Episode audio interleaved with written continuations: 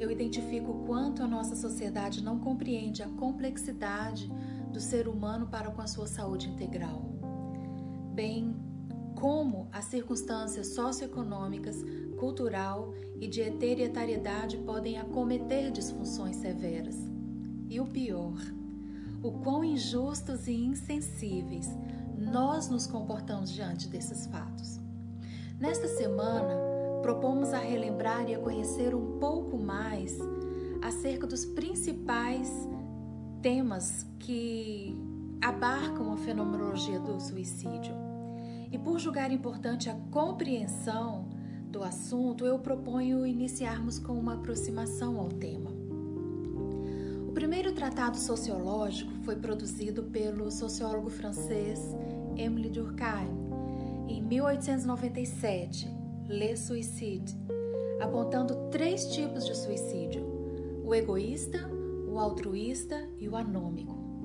O suicídio egoísta é resultado da desintegração de laços sociais, uma perda de vínculos relacionais que empurram a pessoa, as pessoas para uma solidão existencial que, se não interceptada, chegam a perder o próprio sentido da vida. Possivelmente aqui nós encontraremos um índice significativo de eventos desencadeados pela, pela, pela situação depressiva, né? pela própria depressão. O suicídio altruísta ele é baseado na defesa da honra ou em algo maior e além de si.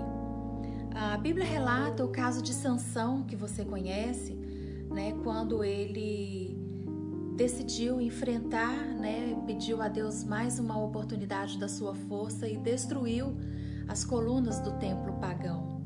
Um outro caso, a gente vê o Sansão, o Saul, né, é, pela, pelo medo de uma morte desonrosa, pede ajuda ao seu escudeiro para que possa ajudá-lo então a, a morrer.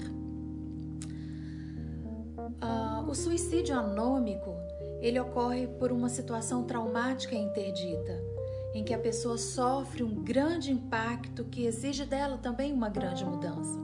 Falência financeira, doenças, perdas amorosas, abandono e dificuldades de aceitação nos ciclos da vida, ou especialmente na terceira idade, isso tem é, chamado muita atenção né, para esse tipo de suicídio, anômico. E a impessoalidade das cidades, os vínculos relacionais rompidos, os valores baseados no consumo, a libertinagem no uso da tecnologia e o distanciamento do próximo, fazendo, tornando o outro, né, como um objeto de uso e de consumo, e sobretudo a ausência de Deus, são fatores que promovem a desumanização, criando campo fértil para o suicídio. A nossa oração hoje é que nós pensemos em nós mesmos, coloquemos a nossa vida diante de Deus. E você ore comigo, ó oh Deus, sei que tu és o caminho, a verdade e tu és a vida. Em ti está a minha identidade e destino. Faça brotar dentro de mim a segurança da tua presença. Amém. Porque o Senhor nos prometeu que estará conosco todos os dias, todos os dias. Então, pense na sua vida hoje e peça para Deus mostrar se há algo em você que você precisa de ajustes. E se você precisar de ajuda, procure alguém. Procure alguém.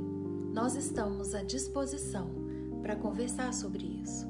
E que Deus, nesse dia de hoje, te dê um dia abençoado, com a proteção e com a viva presença dele.